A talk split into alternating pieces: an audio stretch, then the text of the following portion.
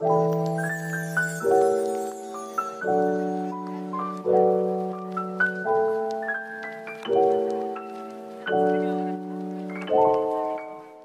白い。なんか、面白いですね。そうですね。じそうですね。だから、そっか、性自認というよりは性表現の方なのか。表現の方が強く出てきますね、そうなるとね。うんうん表現することによって、また性自認を強化するような気もしますね。そうですね。うん。あ、そっか。うん、まあでもそれって本当性別なのかね。個性っていうことになるんでしょうね。最終的には個人の持っている、まあ、うん思考、うん傾向、まあやっぱり個性ですね。うん。うんでももしかしたらあれですね。なんかあのもうちょっといろいろなその L LGBT うのん知り合いが周りにいると、もっと確認できそうですけどね。それにね、たの結構楽しくなると思うんですよ、僕。うんうん。私ねな,、まあ、なんでそんなことを言うかというとその外資系にいて外資系の企業にいて、えっとまあ、だから昔からそういう人周りにいたんですよ。あそのですね。そうで、まあ、全員でも結果的には全員外人なんですけどうん。で、えっとまあ、まずもその最初の、まあ、30代ぐらいに10 15年ぐらい前にいた会社でも、えっと、ブバイスプレジデントっていうんですか？自分たちのあの組織のすごい上の方にいる人は、うん。えっとゲイだったし、うんうんでもそれがすごい自然に、なんて言ったらいいのかな、ボーイフレンド連れて日本に出張しに来て、まあそれは職権乱用じゃないのかって思うんだけど、普通の、えー、と表現としてはもう完全な男性で、うん。生まれないと気づかない。けど、僕普通に、えっとまあ、ゲイだよっていうことを普通に言ってる。だから女性うんですよっていうのと同じような感うんじで、うんうんまあ、ゲイですよって言ってる。うんうんまあ、ボーイフレンド連れて 一緒に飲み会に来たりしてるから、うんうんまあそのなんていうのそういうふ普通に振る舞ってるわけですよね。うんうんだしあの出私がその出張で3ヶ月アメリカにいたことがあるんですけれど、うんうんそこのおダイレクターの息子さんのうちの一人は、えっと、やっぱりゲイで、うんで夏休みになるとボーイフレンドを連れて実家にまあ1ヶ月ぐらい滞在してたりとかしてへで、まあ、彼はどちらかというとそのお姉っぽい感じ。えうん息子さん、まあ、私息子さんとも何度かお会いしたことがある。ホームパーティーみたいなのでお会いしたことがあるんですけど、えっと、彼彼自身はお姉っぽい感じなんだけど別にうん。でそれでキャビンアテンダントやってたのかな、そうそう。で普通にだからそのありのままの姿で普通に生きてる感じだったし、まあ、だからそういう人たちがすごい自然な成り立ちとしているみたいな。っうんうん。ていうところにいるとそういう違和感がもしかしたらなんか置きどころが分かってくるのかもしれないですね。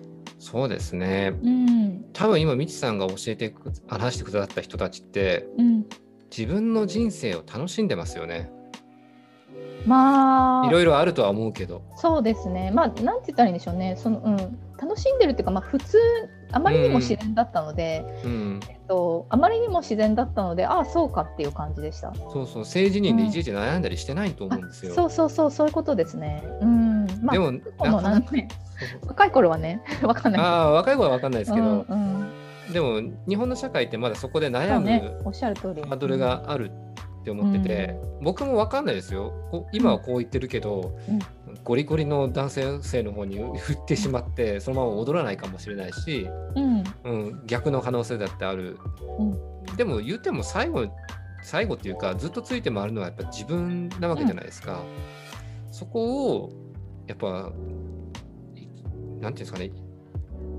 長く人生続くと思ってるんでまだ、うん。うん、やっぱりこう自分らしくとかうん楽しくとかシンプルな言葉ですけど生きていけるかってすごく大事だと思うんですよね。うん、うん、そうですね。そこにこう無理にこう力入れずに自然にできると、多分きっといい人生になるんじゃないかなっていうふううに感じてるんですよね。やっぱ役割を演じてきてた部分が今まであったので、うん多、分そこか。きそこですよね。うん、なるほど、そっか。村いやだから持ってるい違和感って、多分そっか、役割を演役割を無理に演じてきてたとこでしょうね。そうそういうことですよね。うんだからもうすごいこのワンピース姿とかもしかしたらフランスジェンダーかもってあの母親に話す時は自分からしたらかなり高いハードル超えようとしたんですけど、うんうん、もう母親なんてああそうなの？なんかちょっと分かってたわみたいなぐらいでしたからね。うん、うん、というのがまあ昔から若干まあこれも差別表現になってしまいそうで僕としては嫌なんですけど、あの花係とかを自分でやったりとかですね小学校の時に。いいね。うん。とか、ピアノを自分から習いたかったことに、父親がやっぱり反対したりとかあったんですよ。うん、まあ、その時代の人ですから、結局習ったんですけど、うん、それでも押し切って。うん。やっぱ、そういうところがあったんだろうなっていうのは、あの、感じてたっていうわけじゃなくて、そういうふうに言ってきてもおかしくないなみたいなところが、母親にはあったみたいですね、どうも。だから、この間、本屋さんに行った時に、パッいろいろ本をなんとなく見てて買ったこれはと思ってまだ全部読み終わってないんですけど「男らしさはつらいよ」っていう。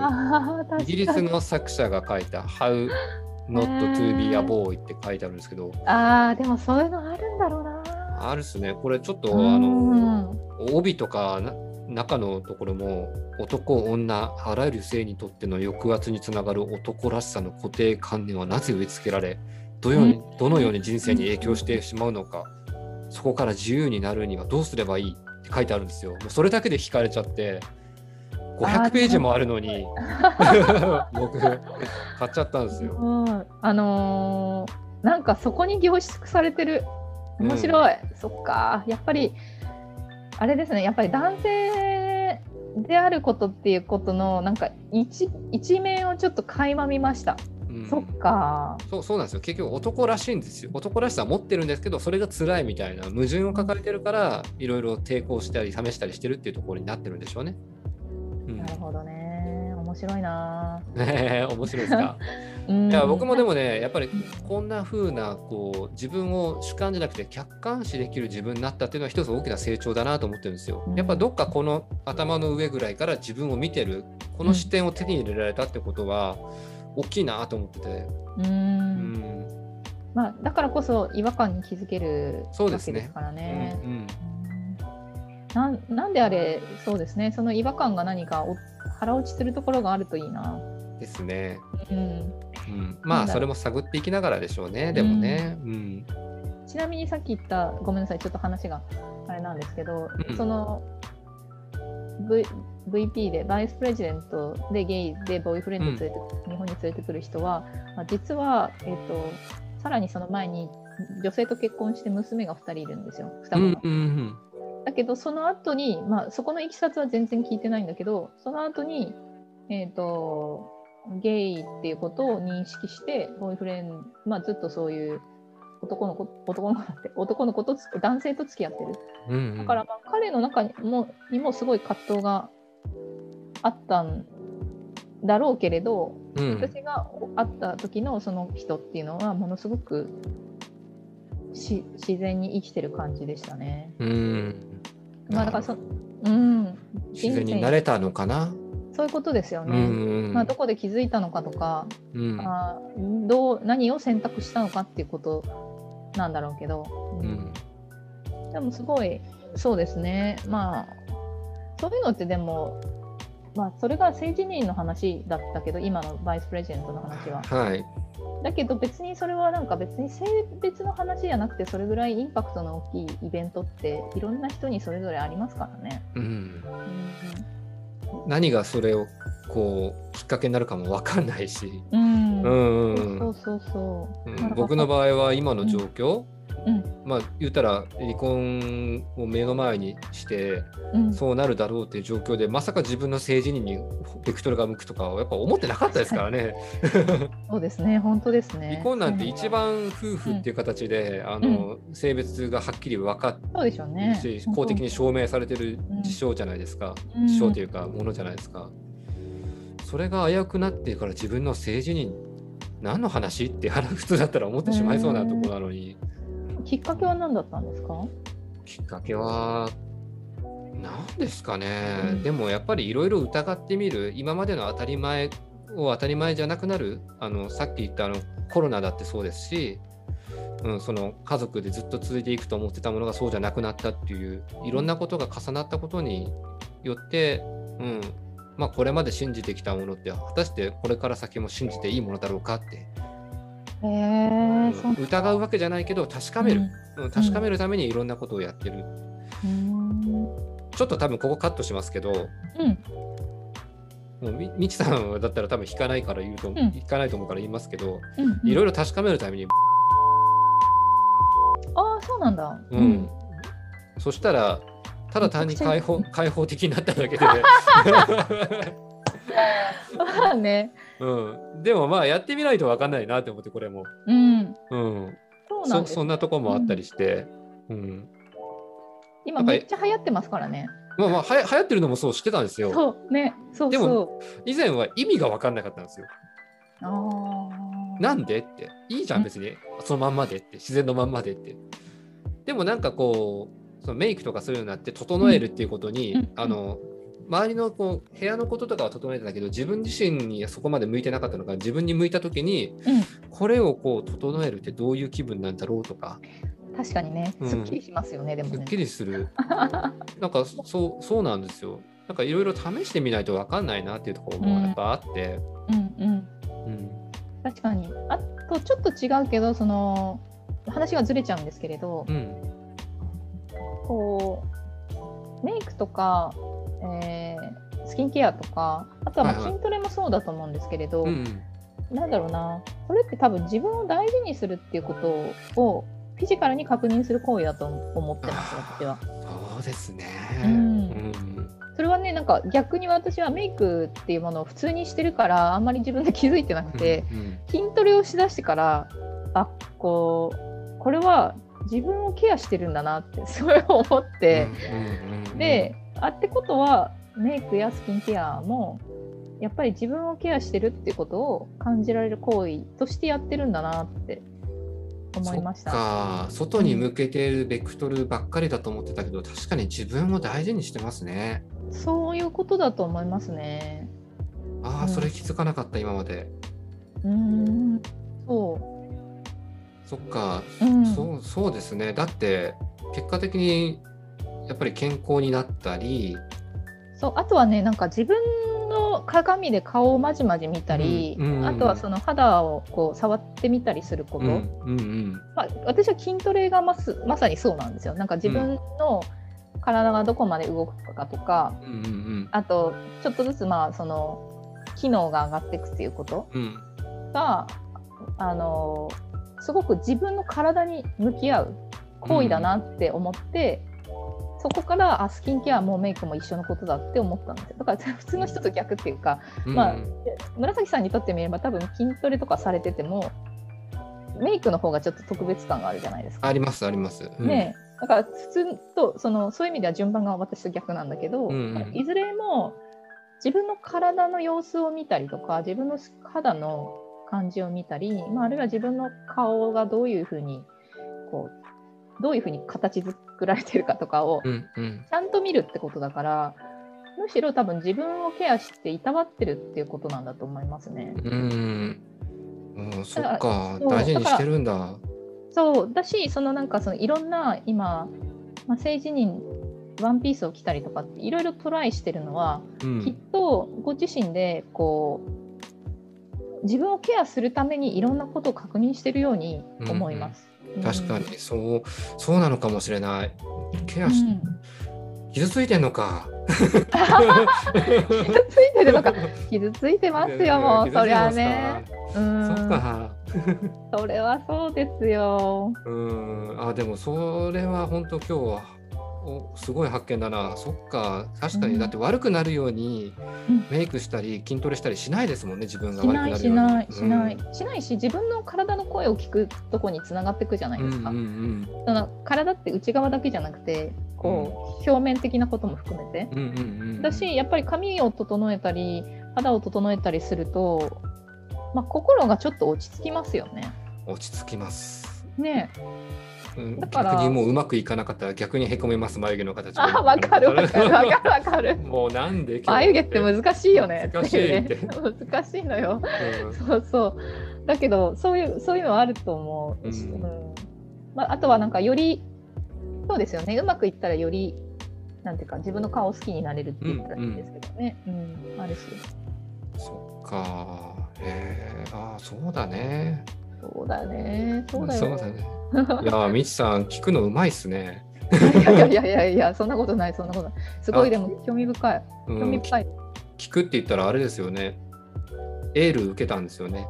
あ受けたんです。受けたんだけどねまだね返事が来ないっていうかね多分ね私ね送信に失敗してると思いますね。それは もう一回した方がいい。っていうのがですね、うん、僕もエールの僕エールのサポーターなんです、うん、今。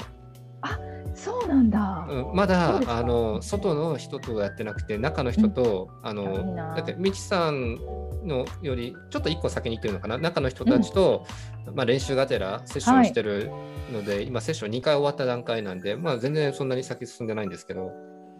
いいな。いや私ねなんかあの、うん、セッションを受けた後に先行用のアンケートって答えあありましたね。はい、はい、であれをそのまま答えたつもりで送信ボタンを押したんです、うんうん、でもその後ってなんか返事来ないですよね自動送信って。あ僕もそうだったんですけど、迷惑メール見ましたとね、見てる、見てない。だただね、なんか私、会社の PC でやっちゃったんですけど、うちの会社の PC ってめちゃくちゃセキュリティガチガチなんですね。ああ、じゃあ引っかかってるかもしれないですね。そう、で、なんか、あの、送信したら画面が真っ白になっちゃって。ああ、じゃあ。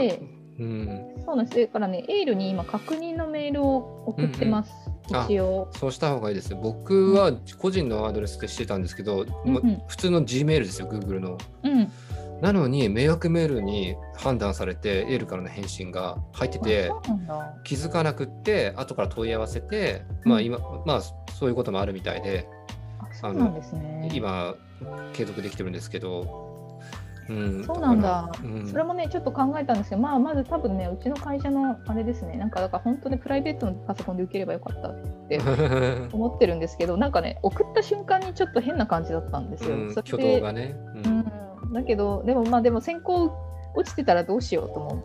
ちょっと心配してます。みちさんが落ちてたら僕がなんで受かったんですかって言います。いやそんなことない。そんなことない。絶対そんなあのそんなことないんですよ。なんかでも、うん、すごいぴったりだなと思いながら。いやいや、そう言っていただけると嬉しいけど、私、聞くのそんなに得意じゃないような気がする。えー、めっちゃめっちゃ聞かれましたよ、今日。あそうだけど、うん、いや、それはね、面白かったからです。紫さんがほしようとしてることって、紫さんにとってどういう意味があるんだろうって、すごい興味がありました。あ意味、意味、意味はまだ分かんないですね。うん、うん、そうそうでも本人としてには何か突き動かされることがあるからやってるわけで、ですよね。毎日何な何って言ったらいいかですね生きる上で必要だろうと思ってることしか今できてないんですよ。いやそれでいいですよ。うん。うん。本えでもそれって寝て起きてってこと？食べてってこと？まあ今仕事も実は休職中で、うんうん、うん、まあ何もしなくてもまあしかも実家暮らしなんで生きてはいけるんですけど、うん、そそれだけではちょっとあれだからと思ってこの番組撮ったりとかいろいろしてるのは、自分の人生にとって何があの楽しみだったりあの動力になるんだろうっていうのを確認してるっていうところが結構いろいろあって、うんうん、そのうちの一つの確認作業で性自認とか性表現とか、うん、があるところはありますね。あのはっきり言って全く何も興味ないものに今向ける余力ないんですよ。弱ってるから。全くそう、全くそう。あれ、私でも、うん、私でもそんなこと言ったら本当に、あの、前ちらっとお話したけど、20、えー、2、3、4ぐらいかな？で、結構鬱になって6ヶ月ぐらい。まあ、実質1年近くですねあの休職してて、うん、まあ、6ヶ月だったんだけど、うん、えー、休職しててそこその時はね寝てしかいなかったんですね。そう、うん、で寝て起きて本を読んで寝て起きて本を読んで,、うん。でまあ、本があったから生きていけたぐらいの感じでしたね。うん、でまあ、その後も、まあ、今も私あんまり体力がないんですよ。体元気にするために筋トレしてるけど、うん、だからやっぱり私にとって一番大事なのは休息で睡眠なんですよね。うん、なんだけどそのそのそのまあうつをしたタイミングで食欲っていうものがねあんまりよく分かんなくなっちゃったの私。まさに一緒ですねそこは。僕食欲分かんなくなっちゃって、うん、そうなんですよ。で食欲が、でさらに言うとそれ以降はプレッシャーがかかると食欲がなくなるんですね、うんうんうん、でえっとまあ、口寂しいってことあるんだけど空腹と食欲が連動してなくて、うん、だからなんか忙しくなるとプレッシャーもかかって忙しくなると食べなくなるんです普通に、実際に。ででそうすると2食ぐらい続けて抜くと、体がついていかない。忘れてそう。そうですよね。体がついていかなくて朝になってすごいぐったりしてんの。でなんでだと思うとあ昨日の夜食べてなかったわと思って。血糖値下がっちゃうんですよね。そうそうそうそうそうそう。だからなんか食欲はものすごい低いのに睡眠欲はものすごく高くって、うん、まあでもそれをあんまり何と言ったらいいんでしょう。そのからまあ食べるようにはするんだけど、うん、休むのを忘れないようにはしないとなって。睡眠欲は尊重してあげようみたいな感じで、うん。うん、その中でできることをするっていうような生活になりましたね。うん。いややっぱ確一的な8時間労働して8時間寝てっていうのがやっぱ難しいなと思いますね。特に今はそうだと思います。紫さん自身、うんうん、そうですね。だから本当このポッドキャストの収録とか編集はもう自分がやりたいって思ってるからでみちさんでいう読書と一緒ですよね。うん、うん、だからできるんですけどそれ以外のことのエネルギーは本当に湧かないし、食欲の件も僕も20時間ぐらい食べなくってなんか車運転してた時に 急にフラフラしちゃって危なかったんですよ。なんで？と思ったら あ飯食ってねえんだ。って思って。そう本当そうです。これはやっぱりさすがに食べないといけないと思って、うん、慌ててちょっと車止めて食事して。わかります。だからなんか、うん、どうしてもダメな時はそのミルクティーとか糖分が入ってる糖分ですね、うん、そうそうそう。でしのぐし。まあなんかそうですね。なんか今なんかは朝食はプロテインで済ましちゃったりとか、うん、でも結構腹持ちと血糖値が下がらない。から、うん、まあ、そういうふうになんだろう無理してご飯を食べさせようっていうよりはなんかまあ入るものを入れようみたいな感じにしてる。あんまりそこになんか頑張るつもりはないみたいな。まあそうですね。さっきの話にもなんか戻っちゃいますけどやっぱり結局自分のペースとか自分の体との付き合い方、向き合い方気持ちともそうですけどそういうのを知っていかないとどっかで無理がやっぱ長い人生出てきて崩れるタイミングがあるんでしょうね。うん、だからそうですね。なんかさらそうあのうつで動全く動けなくなって、えー、から5年ぐらいはもう本当にちょっとずつ、ちょっとずつ、うん、まあ、とはいええっとね半年もすれば普通に動けるようになったはなったんですよ。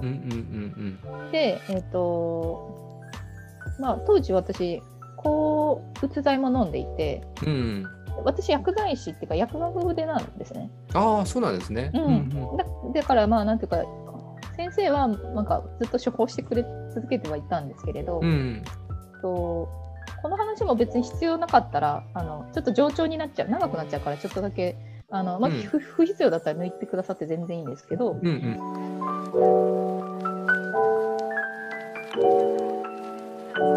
まあ、そういう意味ではその6か月ぐらいで、えーと、と復帰はできたんだけど、うん、まあ割と体との付き合い方っていうのは数年かけてちょっとずつ元に戻していったって感じでしたね。うんあでもやっぱ長年何かしら、まあ、自分でしてきたのか環境によって引き寄せられたのか分かんないけど、うん、合わない無理がたたって多分出てるものが僕うつだと思ってるんですよ。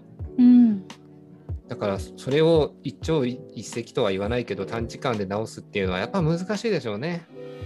そうですね。うん、それにまあ打つだけに限らずです。な何でもそうですけどそうだと分かった後はそうじゃそうだと分かる前に戻ることってやっぱできないじゃないですか。うん、何でも。できないですね、うん、うん、それなりの付き合い方っていうのを見つけていかないと、うん、うん、なんかなんか、うん。また無理しちゃうっていうことの繰り返しだから、ね、そうですよね。なん僕だろう。も付き合い方を見つけないといけないなとは思ってるんですけど、うん。うん。まあ、なんだろう。まあ、そうね、確かに、そうだな。むなんとも言えない。あの、前に戻りたいかっていうと、私は戻りたくないんですよ、うつの前。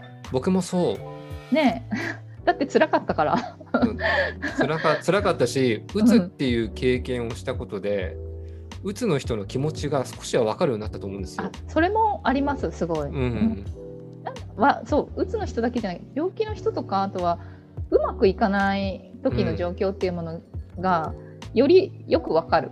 うんうんうんだからなんか、あんまり他人を責める気にもなれないみたいな。そうですね。そうそうそうそうそどうしようもなかった経験っていうのをしてるっていうこと自体はつ辛いけどう。うん、意味がなかった価値がなかったかって言ったら価値があるものだと思ってるんでそうですね。そう、あのーそう、なんか価値があるなしって言うと、ちょっと言葉として難しいな難しいですね。だけど、やっぱり、じゃあ経験しなかったら知れなかったなっていうのは、すごい感じますね。だから相手に対しても、あ今辛い時期なんだろうなとかう、ん自分の、まあ、親戚家族とかに対しても、まあ、なんでこれができないのとは全く思わないですもんね。うん人生の彩りの、まあ、暗い色の部分ですよね多分。あそうですね。うん。確かに。でも明るい色ばっかりだったら目立たないからそこも必要なんですよね。ね。うん。そうそう。それもすごい思う。うん。そう。だからまあまあまあそれはでもね逆に言うとなんか回復できたからそう言えてるっていう思いもあるので、だし、ねまあ、うん、なんなら本当になんか心ゆくまで休んだらいいって思う。だから 確かにね中途半端に復活するとやばいなっていう気持ちは僕もあるけど、まだでもやっぱ判断ができないからお医者さんの言うこと聞いとこうって思ってますよ。そうですよね。うんまあ、そうですよ。本当に。まあ、今は長いお休みだと思えば。うん、うん、まあ長いって言ってもたとえ1年休んでもまあね、本当よね。人生の人生の80分の1だもん80ね。ぐらいだと思うと そうそうそまあ、来年死んだとしても40分の1なんで、うん、とか思うとまあまあそういう時期もあるでしょうって思っちゃいますけどね。うん、それがいいと思います。うん、うん